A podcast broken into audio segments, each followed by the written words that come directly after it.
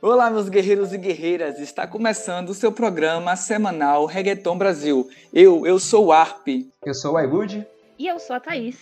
E você está ouvindo o melhor programa sobre reggaeton no Brasil, com as principais informações e críticas do mundo do reggaeton, aqui também na Latina Hits. E hoje a nossa conversa vai ser sobre conceitos de álbuns. A gente vai discutir um pouco o que é essa questão de conceito, o conceito do conceito num álbum, pegando de exemplo dois álbuns muito criativos e muito conceituais desse ano no reggaeton. Então, para começar a falar de conceito, já para puxar isso e aí depois a gente já abre para esses dois exemplos, o conceito basicamente é o seguinte: normalmente quando um artista vai fazer um álbum, ele grava, sei lá, 30 músicas e dessas 30 ele vai escolher as 15 que são as melhorzinhas e vai colocar é, junto para fazer um álbum e vai colocar um nome. Sei lá, pode ser é, é, Barrio Fino, pode ser, sei lá, Mass Flow, que seja ele vai trazer canções juntas e vai sair para vender. Isso acontecia muito no passado porque não existia outra forma de publicar uma música se não fosse num álbum. Não tinha outra forma de vender um, uma música se não fosse por um álbum. Hoje em dia já é diferente. Hoje em dia você já tem conceitos em cima dos álbuns, principalmente é, falando aqui do reggaeton ou da música urbana. Então vai ter uma ideia que vai puxar essa a, a, tudo que vai vir na música, tanto o conceito visual dos vídeos e das e da capa e da, do, do que vai estar tá na rede social do artista, como, como vão ser as músicas, como elas vão se encaixar, como vai ser a ordem dessas músicas, porque o artista ele vai colocar tudo para que essa peça seja uma obra de arte. E aí, qual que vai ser o nosso primeiro exemplo hoje para a gente começar a discutir isso, Thaís? Então, hoje a gente vai começar falando um pouco do segundo álbum do Bad Bunny, solo dele, na verdade, que é Joago Lo que me dê la gana. Eu acho que é importante a gente começar falando esse, desse álbum com a liberdade que o Bad Bunny ganhou. É, esse álbum a gente consegue ver exatamente a grandeza que ele ganha na liberdade de poder falar do jeito que ele quer as músicas. A gente vê que ele já está consolidado no mercado e ele consegue imprimir muito bem toda a autenticidade dele. Bad Bunny, ele é, uma, é um artista que ele nunca negou que é fã de reggaeton, que ele gosta dos artistas que hoje ele tem a oportunidade de trabalhar. E no álbum a gente consegue ver isso. Então ele tá, traz Daddy Yankee, traz Nengo Flow, tra, traz Joel Randy. E durante o desenvolvimento do álbum, nas músicas, ele acaba também dando algumas citações de, de músicas antigas. Nos clipes ele consegue trazer a identidade dele, que é até um pouco exótica, né? ele consegue transparecer isso em todos os vídeos dele. Nos vídeos que tem no YouTube mesmo, as músicas que ainda não tem videoclipe oficial, aparece aquele menininho deitado, escutando as músicas em um Walkman. E isso diz muito de como ele se via, né, antigamente. Então ele, ele sempre sonhou em ser cantor, sempre ouviu os cantores que hoje ele tem oportunidade de trabalhar. E ele conta muito isso na música dele. E é muito legal de você ver esse desenvolvimento, ver esse enredo todo do álbum e escutar as músicas e reconhecer trechinhos de músicas antigas. Inclusive, recentemente ele falou que ele não ia mais trabalhar dessa forma, né? Colocando os craques das músicas antigas, mas isso é um conceito que a gente vê muito hoje em dia nos álbuns, em todas as músicas, e eu acho que é o que até que dá história ao álbum. Eu, eu acho que, na verdade, esse álbum, né, e, e várias outras músicas de reggaeton, tá pegando aquela tendência de trazer, sempre resgatar aquela raiz de outras canções, outros artistas, sempre trazer a cultura do reggaeton em peso para o stream, né, para a galera nova. Então ele traz na letra muitas, muitas referências, muitos cantores, outras canções que já foram sucesso hit no gênero urbano de reggaeton. Então ele tenta trazer para o streaming, isso está muito na moda. Né, a cultura toda do reggaeton. Então a gente vê isso em, vários, em, em várias outras, outras canções como Tina, né, e, e, em várias outras canções a gente vê isso no mainstream hoje do reggaeton. Eu acho que essa conversa que a gente já teve aqui no início já mostrou de onde sai o conceito de Yo hago lo que me la gana. Saiu agora no dia 29 de fevereiro, que é uma data estranha no mínimo, né? Porque é, é, é a cada quatro anos, não é isso? Que tem um ano bissexto?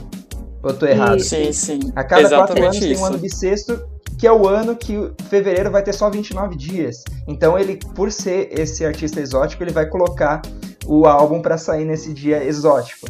Mas falando mais sobre o conceito, que é de resgatar as raízes do, do reggaeton, porque vai puxar esse adolescente ou essa criança que cresceu ouvindo reggaeton e que é ele mesmo, é o Benito Martinez. Então, da onde surge essa questão do menininho? No ano de 2018, teve o comercial do Banco Popular, que é tipo um Banco do Brasil de Porto Rico e sempre tem um especial de Natal. No ano de 2018 foi a história de Porto Rico contada pelos por cantores. Então, teve uma série de cantores famosos, inclusive Prince Royce, que contaram trechos da história de Porto Rico com as suas músicas fazendo um videoclipe, uma coisa muito legal assim de plano sequência, etc. E a parte do Bad Bunny, ele estaria contando essa história do momento atual. Então seria é, não, não exatamente o atual, mas mais próximo da contemporaneidade. Então o menininho ele tá sentado,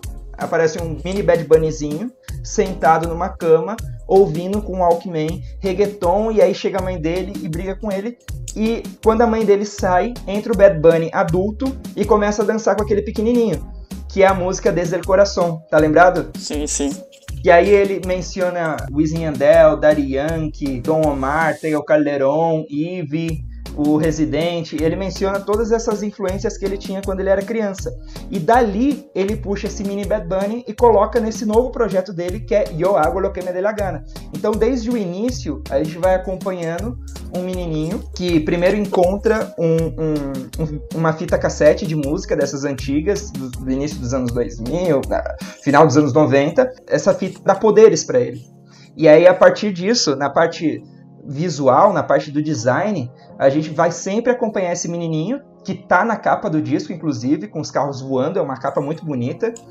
É, do menininho andando de bicicleta, os carros voando e aquele terceiro olho na testa que o Bad Bunny aparece sempre, né, nos, já apareceu em premiação com esse olho na testa. Ele e o J Balvin, ele tem umas coisas muito de, de símbolo, né, mistérios, essas coisas, eles trazem muito isso para ambos os álbuns eu acho que até Dermos, puxando um pouquinho desse lado místico do Bad Bunny, tem o clipe da música Se Vê Tu Mamá. Ele começa de um jeito um pouquinho pesado, que como que é? É um rapaz no meio da virada do ano de 2000, é, olhando para uma forca e prestes a se enforcar. Quando no meio da festa, o pequeno Benito repara que ele está indo que ele tá indo se matar e vai até ele conversar. Então, esse lado do, da sensibilidade do Bad Bunny, de criar um menininho que interfere que um adulto vai tirar a própria vida, eu acho que traz muito da emoção que ele coloca em todos os seus trabalhos. Aí, como o menininho salva? Dizendo que quando ele tá triste, ele faz o quê? Escuta Bad Bunny. Os dois vão pro cantinho, escutar a música e é onde começa o clipe. E ele traz, ele traz essa sensibilidade em muitas músicas. É, e no, no clipe de Vete também traz um pouco disso. A primeiro momento, quando você escuta essa música, você acha que tá falando de um casal que briga e tá prestes a se separar. Quando você vai é, assistir o vídeo, você percebe o pequeno Benito vendo supostamente seus pais brigando. E quando você começa a associar a letra da música, dá a entender que o Benito tá fazendo aquela música para os pais deles que estão se separando. Tanto que tem uma parte que ele fala meio que assim: não importa que você não pense em nós dois, como se fosse ele e o pai dele, vá e seja feliz. Então você começa a ter essa. entrar um pouco no mundo dele, dentro da cabeça dele, e ver essa, essa emoção que ele traz. Tem outra também que eu consigo falar, que é Lá Difícil. Quando você escuta a música, parece que ele tá cantando sobre uma uma mulher de vida fácil que ela simplesmente faz difícil para os homens e não quer nada com eles. E quando dá vontade nela, ela vai atrás dele e se entrega para o homem. Quando você vai assistir o videoclipe, você entra um pouquinho também na emoção dele e percebe que, que não, tá falando da difícil vida de uma mulher que ela tenta dar uma vida melhor para a filha dela e ela entra no mundo da música. Então ela tá ali batalhando para conseguir um lugar num videoclipe, conseguir um trabalho a mais, deixa a filha dela em casa. Então fala exatamente da difícil vida, que é ser uma mãe solteira, batalhar para criar uma criança no meio da indústria musical, que é muito difícil e que você acaba às vezes perdendo o cenário por uma mulher que naquele momento é um pouco mais bonita, que atende mais à indústria da música. Não, eu acho incrível essa forma do Benito de lidar com questões sociais, mesmo sendo um artista mainstream. Quando ele estava divulgando, a primeira vez que ele foi divulgar esse álbum, ele foi no Jimmy Fallon, o, aquele talk show americano, e ele foi para fazer um protesto pela morte de uma mulher, é, é, de uma mulher trans no, em Porto Rico. Então ele, tipo, um artista mainstream fazendo campanha contra a morte de uma mulher trans é algo que nenhum artista mainstream no Brasil faria. Tipo, eu não imagino uma Anitta fazendo uma campanha pela morte de, uma, de um LGBT, sabe? Um, um caso de transfobia, um caso de homofobia. E a gente tem também, mais anterior do primeiro álbum, né, Por Siempre, que é Solo de Mi, que uh, a música nem fala muito sobre isso, mas o clipe ele idealizou para ser sobre a violência contra a mulher. Então ele toca nesses assuntos que, em geral, os artistas mainstream evitam, né? Vai saber lá por quê. Agora, é, voltando a, a, como ele puxa os antigos, aquela música com Yabia. Quando eu vi que ele tinha lançado a, a tracklist e ele soltou um monte de surpresa, né, nessa tracklist. Primeiro ele mostrou todas as músicas e quais seriam os featurings, né, dessas músicas. Não aparecia, por exemplo, Arcangel não saía naquela tracklist. Não tinha, uh, tinha o Yavia, mas não tinha mais alguém que eu não me lembro. Ah, o Anuel. O Anuel que sai no, no vídeo, sai no, no CD, não sai nessa tracklist primeira que ele lançou. Quando eu fui escutar a música do Yavia. E aí você ouve aquele. Au! Puta, velho. Ah, quem, não, já... quem, quem conhece músicas antigas, com certeza associou a música com Joel Randy. E eu tenho uma leve certeza de que Bad Bunny puxou Yavia porque gostava dessa música. É, é, é. Que é Lamia, né? E Joel Randy, o, o Joel Randy, o Joel, na verdade, ele conta que quando o Benito chamou eles para participarem, o, o Bad Bunny mandou a letra completa já tipo, cantada com a, com a sequência completa. Ele fazendo a voz do Randy, tipo, fingindo a voz do Randy, é daquele jeito, do Nhango fazendo assim, e do Joel fazendo.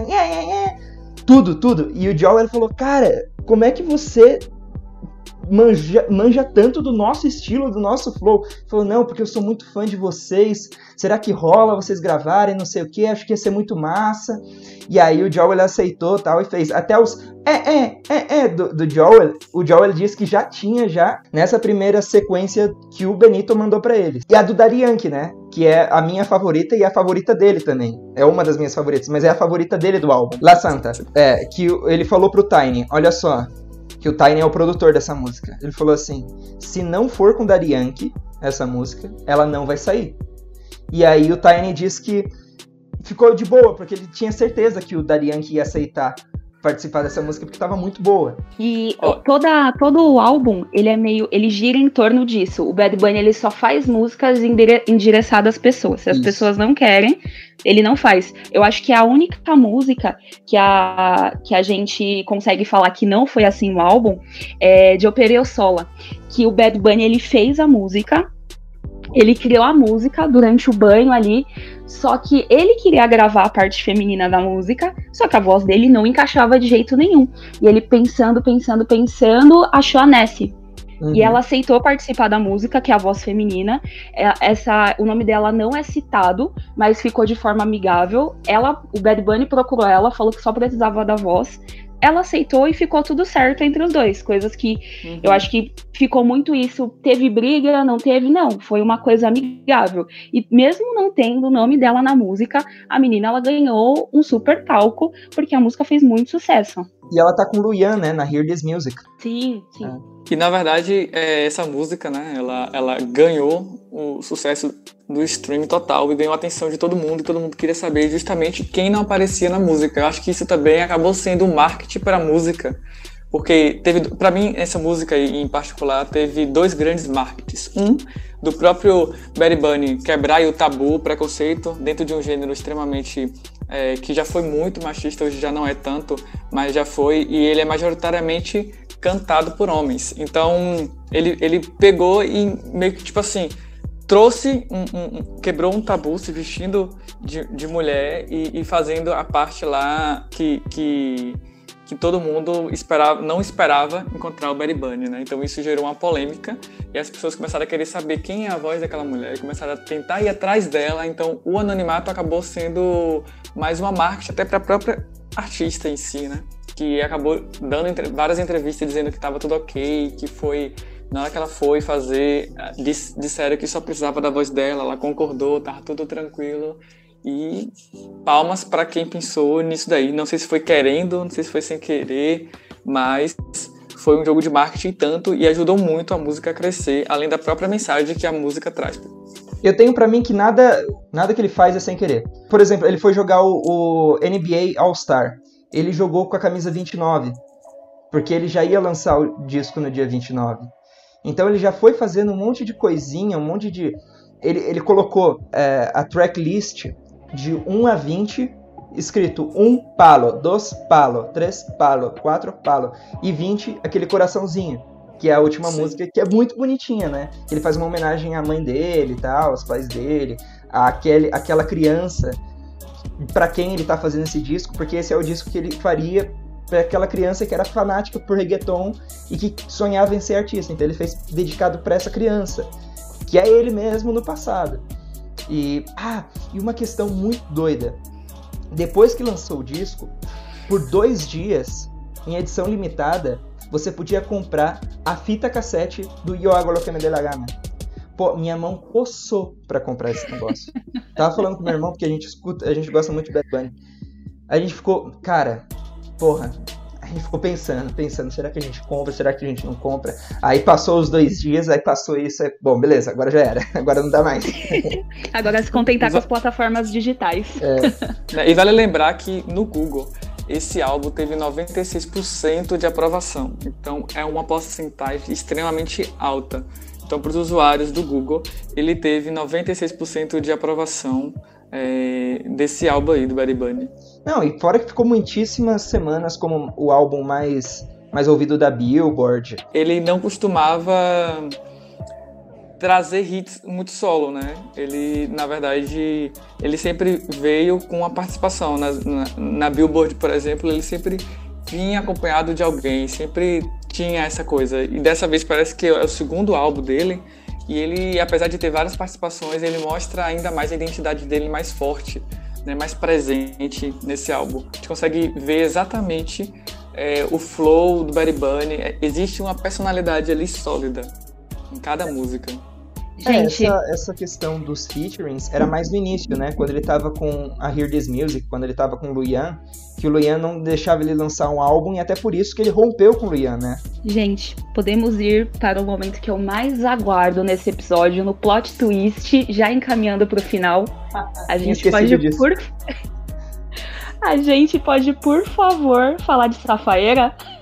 Nossa. Sim, acho que é melhor é eu acho que é uma das melhores músicas, inclusive. Nossa. Olha, Não. eu. Eu fico sem palavras. Pra mim, ó, eu vou usar em dizer, mas pra mim é o pereu, o melhor pereu dos últimos tempos. O que que é aquela música? Ah, sensacional, cara. Quando eu ouvi essa. Nossa, mano. Começou aquele. Porque assim, o Tiny conta, né? Como foi uh, o processo de criação dessa música. Uh, o Benito pediu um, um perreo ele produziu esse perreo. Aí ele mandou tal, só que não saía, não saía e ninguém dava nenhuma notícia para ele, ninguém dava nenhuma notícia. E aí ele mandou uma mensagem pro La Paciência, que é o cara que cuida dessa parte de, de direito autoral, que cuida da carreira do Bad Bunny em si, né? Porque o Bad Bunny cuida da parte artística, quem cuida dos negócios é o La Paciência. E aí ele falou, pô, será que vocês vão usar a música? Se vocês não forem usar, eu passo para frente, eu uso para outra pessoa. Aí o, o La Paciência dizia: Não, não, a gente vai usar, você vai gostar do que a gente vai fazer. Aí ele falou: Bom, tá bom então, né? Vocês estão dizendo. E aí quando saiu, aí o início, aquela parte de Perreo 2005 é do Tiny, que o, o Randy começa cantando. Quando começa a parte do perreo antigão mesmo, underground, Aí é o DJ Yoma que faz, que é um outro produtor que não é conhecido, que não é famoso. E aí é aquele underground pá, que combina super com o Nhengo, com o Joel, com o Randy e ficou muito bom na voz do Benito. E a referência que eles dão a Alex e Fido é super merecida no momento certo que puxa o tiburão. O Alex ficou feliz com a referência. Na verdade, essa música traz vários tipos de flow, né? Ele traz várias. Ele mostra versatilidade de flow. Né? Essa música ele vai trocando, ele vai mudando, aí fica mais intenso, depois ele fica mais é, com mais melodia, depois ele vai, ele vai na verdade, eu acho que da, das músicas de todo o álbum, é a música que ele mostra mais versatilidade e mais força de formas diferenciadas ali na canção. Então ela consegue ser como se fossem é, vários pedaços de várias músicas e juntar e formar uma canção. Me pareceu muito isso da primeira vez que eu ouvi, principalmente. Uhum. E só pra gente já ir cortando esse bloco, teve um, um puxadinho, né, esse álbum. Que saiu no dia que a gente tá gravando, né, no dia 10 do 5 saiu um puxadinho desse álbum que se chama Las que no iban a salir, que simplesmente põe um monte de música com, com pô, tem featuring com Zion e Lennox, tem featuring com Yandel, Dom Omar e Jay Cortez. Quer dizer, e Nick Jam. Caraca, e já quem faz um álbum sem divulgação nenhuma e põe essas músicas assim? Eu acho que depois dessa a gente pode até encerrar esse bloco aqui e daqui a pouco a gente volta com seu programa do Reggaeton Brasil na Latina Hits.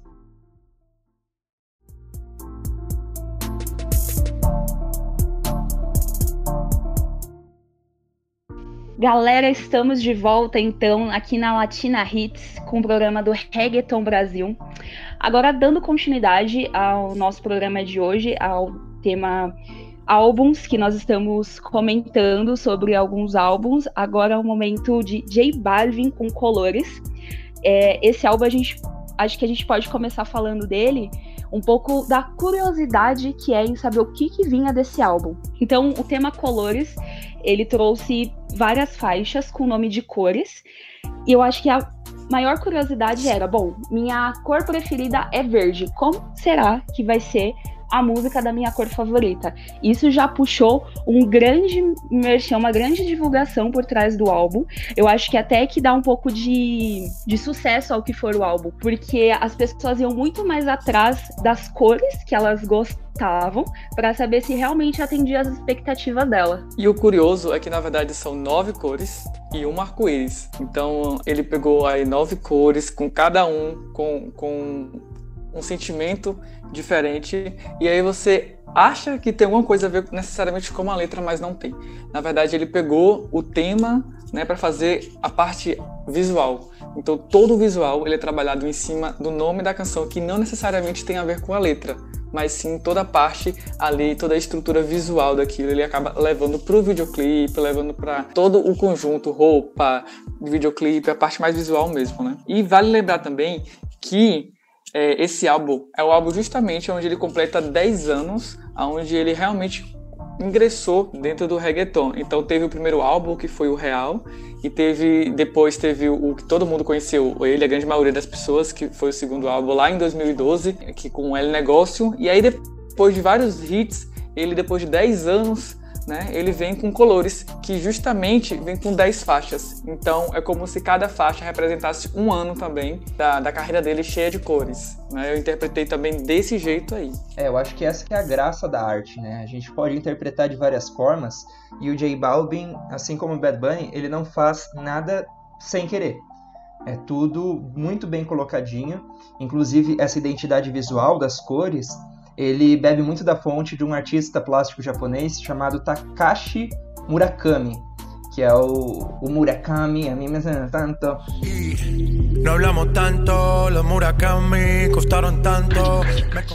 Que é aquele cara que faz uh, aquelas carinhas, né, de, de joias e tal. É um artista plástico japonês. Então ele bebe dessa fonte para criar a parte visual do álbum dele. Lembrando que ele gosta dessas coisas mais, mais assim, é, é, orientais, né? Veio por Guinness, acho que deu uma puxada, que Guinness acho que foi o maior sucesso dele, né? Lá em 2015, quando ele bateu o recorde que ele teve, foi um dos videoclipes que mais foi visualizado em 24 horas, com mais de 2 milhões naquela época, era muito. Ele traz exatamente toda essa cultura que alavancou ele, né? Colores é o sexto álbum de estúdio aí do colombiano e foi lançado em 19 de março pela Universal Music e teve 88% de aprovação dos usuários do Google, ou seja, um pouquinho menos que o álbum que a gente acabou de falar do Betty Bunny. E eu acho que o legal desse álbum que ele veio just, justamente perto do período de quarentena.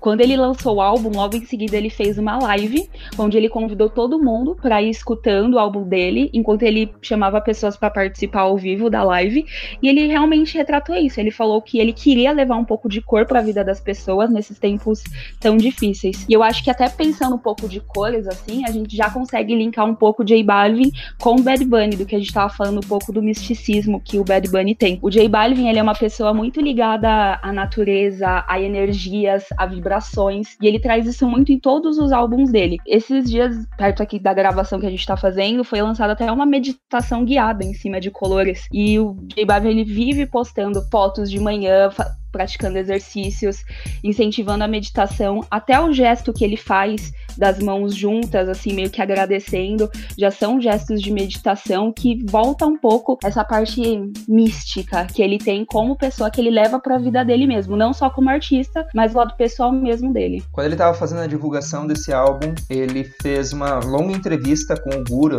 do Rapeton, que eles estão pintando as paredes e aí ele vai contando de cada uma das faixas, né? Ele vai falando faixa por faixa. E uma das que mais me chamou a atenção foi o Rojo, que ele queria trazer essa emoção no clipe. E a música, ela nem é tão forte assim, mas o clipe é muito forte, né? Não sei se vocês querem comentar alguma coisa a respeito desse vídeo. Sim, eu acho, na verdade, é, inclusive eu, eu, até separei ele como um dos meus favoritos, né? Que justamente por isso, porque ele traz uma série de mensagens, porque o J sempre tem uma mensagem por trás. J não, não é uma pessoa que só, só tá no pareu, só tá. Ele sempre tenta trazer uma, uma, mensagem assim com crítica social. E ele traz aquela mensagem sobre o, a direção e o álcool que não combinam. E a, além dessa mensagem, ele traz justamente o espiritualismo. Ele, depois que ele morre, ele ainda fica cuidando da, da amada, até que a amada consiga encontrar uma felicidade que não seja mais a dele, porque ele já tá morto, né? Então, é uma coisa que eu, que tipo assim você vê a presença do misticismo sempre, aquela questão de tratar temas polêmicos, como é álcool e direção que não combinam, tra tratar também a questão de religiões, questão de, de outro mundo, espírito, essas coisas assim, e ele sempre acaba trazendo isso de uma forma muito leve e de uma mensagem muito clara. Então ele não, ele não é nada muito oculto assim, ele sempre traz as mensagens muito claras para que todo mundo possa entender. E o legal, acho que desse vídeo também, pensando até do, da parte do, da espiritualidade e tudo, a única pessoa que vê ele como imagem de espírito já morta depois do acidente é a menininha. E eu acho que até a gente já consegue entender um pouco a ligação que essa criança deve ter com ele durante outras vidas, não sei, puxando um pouco dessa parte mesmo que ele acredita. E ele deixa bem claro para quem entende o que ele quer passar em relação à espiritualidade, deixando só a menininha mesmo ver ele. Isso, isso remete muito, Thaís, é, ao espiritismo, porque segundo o espiritismo as crianças são sensíveis, então elas conseguem enxergar. O espiritismo diz sobre que, no caso, a criança ela, ela consegue enxergar, porque ela é muito pura. Então ela consegue enxergar os espíritos. Então ele traz, por isso que eu falei justamente desse misticismo, que ele traz isso dentro de um tema. Isso não é muito comum dentro do reggaeton. Só queria trazer uma questão aqui do Rojo, que entre os compositores tem Justin Quiles e o O'Neill. O O'Neill que é o, o O'Neill do Johnny O'Neill, que é o O'Neill da WY Records, é aquele O'Neill. Sim, o, o Jay Killis, inclusive, compõe outras músicas, né? Como a, a música azul mesmo. O Jay Killis também fez e várias outras músicas, como Downtown, junto com a Anitta. Então o Jay Killis está sempre presente nas canções do J Balvin. E ele, já vou logo dar um spoiler aqui, ele é o meu compositor preferido do reggaeton, é o Jay Killis, o Justin Killis. Aí a gente tem aqui, é, a maior parte das produções é do Sky, que inclusive sai cantando em uma das músicas, que é Verde, um featuring com Mr. Easy, que é da Nigéria, que ele sai também naquele álbum com o Bad Bunny, Oasis. Ah, e tem o Diplo também, né, produzindo. Roça, algo que a, que a Thaís comentou no início, que é a questão do não ter na letra as cores que elas vão ser ditas, né? Inclusive, a primeira isso. que saiu. Oi? Foi eu que falei isso. É, então. A primeira foi branco. A primeira foi branco. E Blanco, ele, ele fala Blanco na música no, na, na letra ele fala Blanco em algum momento. E aí eu fiquei pensando, bom, então todas as músicas, em algum momento pelo menos, ele vai falar a cor que, que ele tá falando ali. E não, não é, o, não é o que acontece, né? Eu acredito que na verdade é como se fosse uma parede branca e que aí vão se pintando as cores. Boa. Acho que a ideia dele foi justamente essa ideia aí que foi produzida também pelo Sky, que é um dos maiores, que é o parceiro dele na verdade, digamos uhum. assim, oficial mesmo, parceiro inseparável, que que tá, de, tá com ele desde o início, desde o princípio. E a, a ideia de, de Blanco, que inclusive é uma das músicas que eu menos gosto, né? Porque eu acho a letra extremamente é, desnexada, cheia de sentido, mas muito cheio de coisa e ao mesmo tempo diz nada com nada, sabe? Eu acho que o, que o Blanco é a música mais confusa que tem, porque ele, ele traz muita coisa, muita referência, sem necessariamente fazer uma conexão muito sólida. Ele não fecha cada ponto bonitinho como ele faz com as outras músicas. Ele solta muita coisa e ele não, não, não, não, não interliga tudo isso. Mas eu acho que a ideia é justamente essa. A ideia é porque o Blanco ele é justamente aquela coisa muito doida, aquele branco que dá na nossa cabeça, é a ideia do, do absurdo, entendeu? Eu, acredito, eu entendi, na verdade, quando assisti o videoclipe, que era mais ou menos isso, tanto assim que ele aparece de cabeça para baixo, aparece um gato voando, aparece, entendeu? Então é justamente essa confusão de coisas, é o início de tudo, é quando a gente se pergunta quem somos nós, o que estamos fazendo aqui, o que queremos, então é o início tanto do pensamento humano quanto da criatividade. Então ele começa com essa parede branca justamente com esses questionamentos universais assim, para onde vamos, o que fazemos e tudo mais, entendeu? Então o conceito é muito bom, mas musicalmente falando, eu acho, eu acho que é uma das músicas mais fracas, porém de conceito é mais forte. E Dermeval, falando até um pouquinho disso que você falou, achei ótima essa sua análise, pensando que é o, o nada, que se converte em tudo.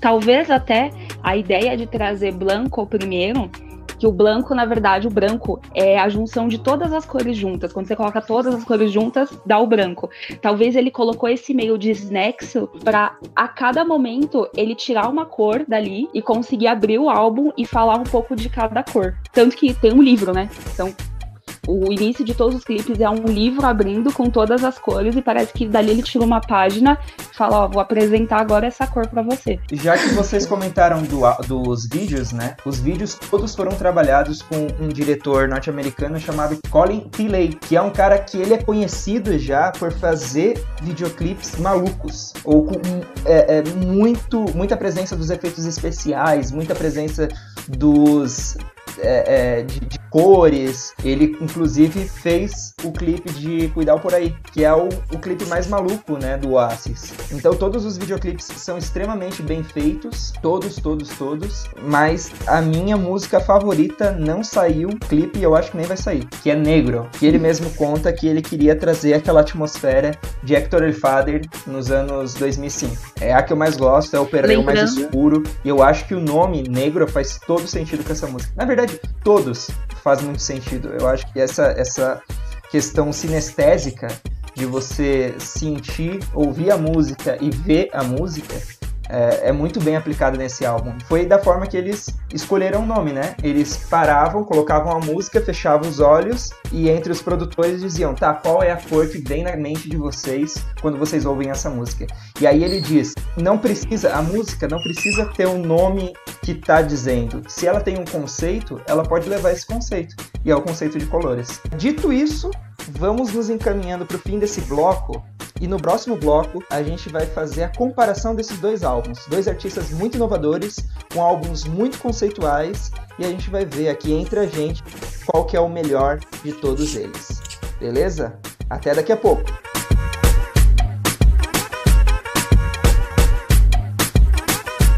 Estamos de volta com o programa Reggaeton Brasil aqui na sua Latina Hits e agora iremos fazer uma comparação justamente com o álbum do Buddy Buddy com o álbum do J Balvin Colores, né? Então vamos começar aí com a Thaís, que ela já tem bomba pra gente, já pra começar, qual é a melhor música do álbum, tanto do Bad Bunny quanto do J Balvin. Bom, pra seguir sua ordem, vou falar primeiro então do Bad Bunny. Sem dúvida alguma, melhor música do álbum é Safaeira. A gente já comentou no primeiro bloco do conceito que ela traz, da batida, daquela parte da música que tem uma subida incrível e entra no pereu intenso, que ele conseguiu colocar o Nengo conseguiu colocar Joy Randy nas melhores formas, aproveitou muito bem o vocal deles, desenvolveu um pereu que eu acho que, apesar da letra dela não ser, não ser algo comercial, é a música que, sem dúvida alguma, ganhou as favoritas de todo mundo que escutou o álbum e que, que é fã de, de reggaeton, enfim, para mim é a melhor de todas. Agora, a melhor música do álbum de colores é Blanco. tá bom, Derval? Pra mim a melhor é Blanco. Porque eu gosto de Blanco. Eu acho que é uma música que é gostosa de cantar. Apesar de ter esses pontos de desnexos, eu acho que a levada é muito gostosa. Faz uma, uma referência ao Cristiano Ronaldo. E eu, nossa, de onde ele tirou isso? e, eu, e o que eu gostei da música foi exatamente isso. Esses pontos que juntou na música. Ele também cita Medellín, que é da onde ele veio. Ele nunca esquece o lugar da onde veio. Então a gente já consegue pegar a raiz dele, a essência dele nessa música. E a minha favorita, obviamente, é morado por causa da batida. Eu acho sensacional a letra. O Blanco eu acho muito repetitivo. E, e, e eu gosto da vibe. Então eu fico na dúvida ali entre Amarillo e Morado, sem dúvida. Mas o do Berry Bunny. Não, não, calma toda... aí. Calma aí, não vai escapar, não. Oi. Tem que escolher uma. não, Morado. Pra mim, pra mim é Morado porque eu já aprendi a letra. mas ela, é, ela gruda mais do que Amarillo. Amarillo ela é gostosa para dançar, mas eu acho que Morado ela traz mais a essência do que é o J que eu conheci lá em, em, em 2020 com El Negócio, né? Que tem sim compromisso, que tem em Lo Escuro. Eu acho que tá mais nessa pegada aí. E o do Barry Bunny, né? Que é Joe Perosola, né? Que também faz referência à minha, persona à minha personagem preferida de La Casa de Papel, que é Nairobi. Não sei se tem outros conceitos, mas ele fala lá que é uma malcriada como Nairobi, né? E como e também ele fala sobre a Nath Natasha, que também é uma das, das cantoras preferidas que eu tenho dentro do reggaeton, que ele fala de Endura como a Nath, que faz referência a Nath Natasha. Além do que, a música também, ela fala sobre a independência da mulher, o, o empoderamento, né, a liberdade de se fazer o que quiser e que ela não precisa de ninguém para ser feliz, para se divertir. Então ela quer dançar só. Então acho que a mensagem da música é sensacional, divertida, o videoclipe maravilhoso, conceito, quebra paradigma, então é o, é o grande líder assim de toda a minha categoria, vou dar logo um spoiler, ele lidera em tudo, de videoclipe, composição, música, tudo essa canção. Acho que ele teve uma grande sorte. Eu acho que na verdade essa música carrega o álbum nas costas. Pronto, falei. Nossa! Forçou a barra. Mas vamos lá. A minha, a minha melhor de cada álbum. A minha favorita do Colores, é como eu já falei no bloco anterior, é Negro, porque eu sou muito fã de Hector Father em 2005. Eu acho que o álbum The Bad Boy é um dos melhores do reggaeton, embora não seja um dos mais celebrados, é um dos melhores, é um dos que eu mais gosto. E as influências que ele usou para fazer Negro foi é, Hector Father em, em 2005, fazendo aqueles malianteios com aqueles perreus bem graves, bem duros. E eu gostei muito dessa música. E ela, e ela é a que mais destoa assim, do álbum. O álbum ele é bastante comercial em, na, na sua maioria. E negro vai mais para esse underground. Então por isso que eu gosto tanto de negro. Eu sou um reggaetoneiro visceral. Agora, em Yo Hago Lo Que Me Dê La Gana, eu sou tipo o, o Dermis com colores porque eu não saberia dizer, eu fico muito dividido. Cada hora eu tô gostando de uma. Eu gosto muito de La Santa, eu, Beat Yalho pra mim é muito, muito boa. Aí tem Safaeira e Puefa Kinerre, que o, o, Kendo destrói na lírica. E, e tem essa, essa pegada de valorizar o país deles, né? Que é Porto Rico. Mas, para dizer que eu, uma favorita aqui. Tem que escolher. Ah, Safaeira também é muito boa. La Santa, com Daddy Yankee.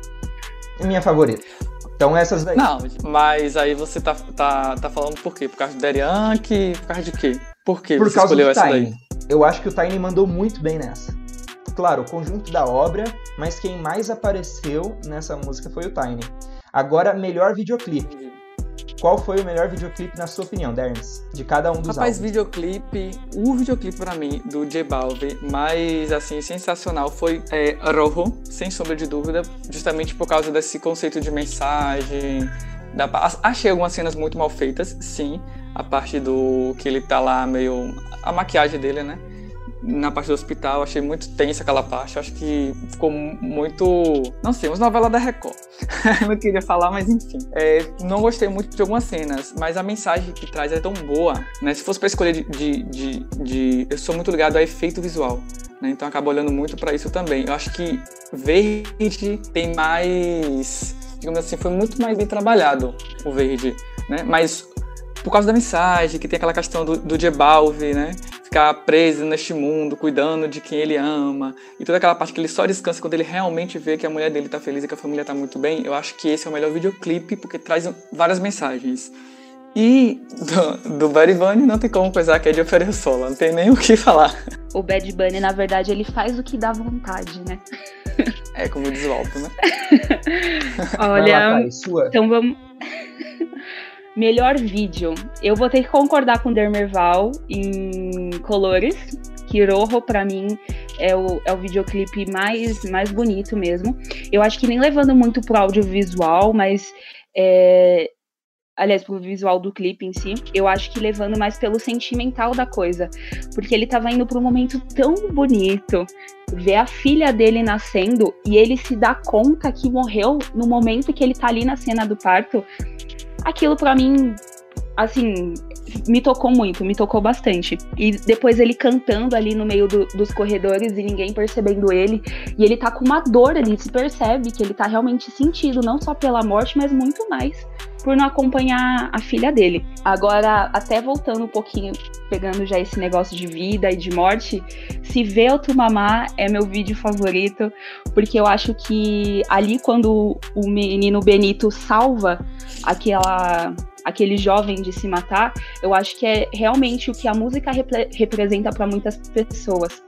Quando você tá triste, quando você tá em depressão, você escuta uma música legal que te dá vontade, não importa se é, se é reggaeton, se é rock, se é pop, eu acho que resgata pessoas e une pessoas. E essa mensagem pra mim eu, me tocou bastante. A delicadeza dele de colocar tipo pessoas nem aí e alguém sofrendo no meio de multidão, que é o que realmente acontece assim na maioria das vezes que pessoas com depressão passa, é, foi de uma sensibilidade assim incrível. Esse vídeo pra mim é, é muito bom. E até volta um pouquinho, acho que o Ayud que comentou isso, que, que ele traz assuntos que realmente o reggaeton não, não coloca à tona, porque o que a gente estava acostumado a ver era blim o pessoal no meio de mulheres dançando, mostrando o corpo. Quando você vê a música trazendo a sensibilidade, é algo assim incrível, que é o que realmente essas duas músicas colocam nos vídeos. Agora é Yudi. De colores, o melhor vídeo, na minha opinião, é verde, por causa da- dos efeitos especiais. Eu acho que ali o, o Falling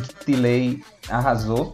Mandou muito bem mesmo nos efeitos. Aparece o, o, o Sky. Sei lá, eu acho a figura do Sky muito, muito massa, assim. Eu acho ele massa, acho ele legal. Vou com a cara dele. Não conheço, mas vou super com a cara. E do Bad Bunny, Beat Yal. Eu achei muito louca a ideia de colocar os carros estilo Velozes e Furiosos, Desafio em Tóquio. Eles foram gravar esse vídeo lá no Japão, embora seja o único que fuja do conceito do menininho, eu achei muito louco o Yavia do lado do Bad Bunny, um dos meus cantores favoritos do passado, junto com o meu cantor favorito do presente, ali, sabe, contracenando, eu achei muito louco. Então, Verde de Colores e Yal do Yo Hago Lo Gana. Agora, pior música, Dermes. Ah, você joga bomba primeiro pra mim, né? Mas tudo bem. Vamos lá. Do Balvin, como eu disse, eu tenho um probleminha com Blanco porque eu acho repetitivo, né? Eu realmente tive um probleminha com Blanco. Agora, do, do Bad Bunny, eu tive até, assim, dúvida qual escolheria, qual é que eu menos gostei. Eu realmente não sei, não consigo, cara, escolher, assim, qual seria, digamos assim, a, a música que eu menos gostei. Eu acho que aquela primeira música, deixa eu tentar lembrar aqui qual é o nome que eu gostei tanto, que eu não lembro o nome da música. Entendeu? Acho que ela me traz uma tristeza. Acho ela um pouco triste. Então eu acabei não gostando, não gostando dela, mas não que ela não seja boa. É porque ela realmente me traz uma sensação não muito muito agradável. Tá aí. Olha, eu acho que deveria ser pecado a gente falar da pior música nesses dois álbuns. Mas é, eu vou começar por Colores, mas eu, isso é muito pessoal, não vou le nem levar pro conceitual da música. Eu gosto muito da cor azul. Eu amo a cor azul. Quando eu ouvi azul foi um, um, choque, assim, porque eu esperava mais da música. Então, então ela, para mim, entrou não como a pior, mas assim, com a que eu menos gostei. Então, tipo, é uma opinião extremamente pessoal, nada técnica. Do Bad Bunny, a que eu menos gostei foi Hablamos Manhana. Não gostei, não faz o tipo de música que eu curto, que eu escuto. Ela tá lá no álbum. Se eu lembrar que ela eu mudo, sabe? Eu não, não gostei mesmo da música, porque não faz meu estilo. Eu gosto de algo mais pegado, mais reggaeton, enfim. Você aí, jogue sua bomba. Eu. Do Colores, a que eu menos gostei foi Amarillo. Me irrita, me incomoda, embora o, o vídeo seja muito bonitinho. Sério. Amarillo me incomoda pra caramba. E do Bad Bunny, Yo hago lo que me dê la gana, é A Tu Merced. Ele faz um reggaezinho, não, não vai, como a Thaís disse, não vai com o meu estilo, não, não gostei muito. Próxima categoria é melhor composição, a melhor letra, né? A, a letra que mais fala com você. Qual é, Dermes, pra ti? De composição, eu de Balvin eu fico muito confuso porque ele sempre traz uma mensagem muito bonitinha em todas elas. Eu acho que, que Rojo acaba sendo também minha composição preferida do álbum. E, incrivelmente, também eu acho que Pereu Sola entra como composição justamente por, por essas referências e, e tudo mais que eu já havia falado anteriormente também. E você, Thaisa, diga, conte pra gente qual a sua melhor composição de cada álbum. eu gosto muito de colores, eu gosto de gris. Ela também conversa muito comigo quando quando depois eu assisti o clipe, eu acho que ela conversou muito mais ainda, que eu acho que ela consegue fazer uma analogia bem boa do que a letra atrás e da confusão que traz no clipe. É, e do, do álbum do Bad Bunny, eu gostei de Queimá-lo quando eu escutei a primeira vez, que é a música do Bad Bunny com Mango Flow, eu escutei, eu falei, não, não pode ser que a letra que seja isso que eu tô entendendo. Eu voltei, escutei de novo. E nossa, é, eu, eu levei um pouco, até me corrijam vocês dois, eu levei um pouco como se fosse uma leanteu. Não sei. Eu gostei muito da letra, o Nengo conseguiu imprimir muito bem a personalidade dele nessa música e o Bad Bunny conseguiu ressaltar muito bem. Então, essas são as minhas duas escolhas. Você sabe que essa música, cara, eu também achei muito boa sacada, porque é algo que poderia muito bem cair num, num clichê, né? Porque o que mais tem é música do cara que vai roubar a mina do outro. Agora, nessa perspectiva, é algo muito inovador, né? Eu achei muito engraçado. Mas ela não ganha, ela não ganha minha melhor composição de Yo hago lo que me dê la gana. Eu fico entre a última, que é aquele coraçãozinho, que eu acho muito, muito, muito bonitinho, e Pefoquinerre. Entre essas duas, porque o Kendo e o Arcangel tiraram muito bem. É, é um malianteio pesadaço e, pô, coraçãozinho é, é fofo, é um coraçãozinho mesmo. Tá, eu vou falar primeiro de Colores, então. A melhor, na minha opinião, é Rojo também. Eu acho que ela traz uma mensagem muito bonita. E as mesmas coisas que o, que o Dermis falou. Agora, voltando pro, pro Yo hago lo que me gana, vamos ver. Eu acho que vou ter que fazer o Unidunité, cara, entre essas duas. Tá, eu vou colocar é, do coraçãozinho, porque tem até uma harpa, uma harpa acústica mesmo, que o Tiny gravou no estúdio dele. Então, melhor composição, coraçãozinho. Então, indo já para os finalmente agora, a gente vai decidir qual é o que tem o melhor conceito. Começando pelo Dermes, eu acho que eu já sei qual é a resposta que ele vai dar. É, não é surpresa nenhuma, porque eu já dei spoiler, né? Mas eu acredito assim, justamente por tudo que a gente já falou aqui, por referenciar, a, a trabalhar tanto os videoclipes quanto a letra, quanto as cores, quanto as vibrações, de tudo isso, ele pensar em, em, tudo e até exatamente no momento que é a quarentena, trazer essa, essa, essa cor para esse momento, né? Nesse momento de pandemia. Então, eu acredito sim que o melhor álbum vai para Colores. do J Balvin, que tem o melhor conceito, na verdade, de álbum, né? Ele conseguiu amarrar tudo ali. Então, no início, quando, quando eu vi o álbum, na verdade, eu achava que ele estava sendo muito vasto, tipo, muito. Botava o nome de uma cor lá aleatória e falava uma música nada a ver. Mas depois, quando o álbum saiu mesmo inteiro, que eu fui entender, e aí eu falei, nossa, cara, você é inteligente, criativo e muito ousado, né? Fazer um álbum assim com, com, com conceitos tão sólidos e fortes. Então, vai para Colores. Ah, deixa Thaís? eu falar. deixa eu falar que eu quero deixar o Ayud em maus bocados. porque minha votação vai para Diogo Lo que me la gana. Porque esse álbum, para mim, é muito nostálgico. Ele realmente consegue me levar a lugares, a pensamentos, a, a momentos da história mesmo no reggaeton que eu consigo lembrar de toda a minha vida. Então, quando ele coloca o Yavia, quando coloca Nengo Flow, quando ele coloca a Daddy Yankee e a como eu posso dizer, o respeito que ele trata a todos esses artistas com Kendo, com Anuel, ele realmente ele me toca. Ele me toca bastante. E ele para mim, assim, conceitual, você consegue viajar muito em todas as nuances do álbum. Ele, para mim, é o melhor mesmo, em conceito. Tá uma a um. Agora vamos Desencar. ver o que a Yudi vai falar. E aí, Lá vamos nós. Cara, são dois álbuns que têm conceitos muito sólidos. É, aquela, aquela conceituação que eu fiz do conceito no início do programa faz. Ou seja, a gente escolheu dois álbuns perfeitos para falar de conceito é, Colores e O Hago Que Me Dê La Gana, J Balvin e Bad Bunny, Colômbia e Porto Rico. Então são as duas casas do reggaeton, né? Eu acho que foram excelentes para a gente conversar sobre conceito. Colores tem um conceito muito legal e ele é artístico visualmente, é, traz essa questão da, dos efeitos especiais, da paleta de cores, dos, dos, dos vídeos serem muito sólidos, no, no que diz respeito a seguir né, esse conceito. O Colin Tilley conseguiu fazer milagre ali, fez não que as músicas fossem ruins, mas conseguiu trazer o máximo de cada música para a parte audiovisual. Só que eu acho que como conceituação mesmo, já que a gente está falando de conceito, não das melhores músicas ou da melhor parte visual, eu acho que Yo Hago Que Me La Gana tem mais força, tem mais uh, complexidade de roteiro, entendeu? De pegar aquele menininho e ir seguindo aquele menininho antes do álbum sair, ele já estava fazendo essas divulgações de forma meio escondida entre as coisas que ele falava, entre as coisas que ele fazia. E por mais que o álbum já tenha acabado, ele continuou trazendo mais um puxadinho do álbum, que foi Las que no a salir, que é incrível, que são todas músicas muito boas, não é como se fossem músicas ruins, que ele precisava dar um fim nelas. Não! Pô, tem Yandel, tem Don Omar, tem Zion Lennox, não são qualquer featuring, tem Nick Jam.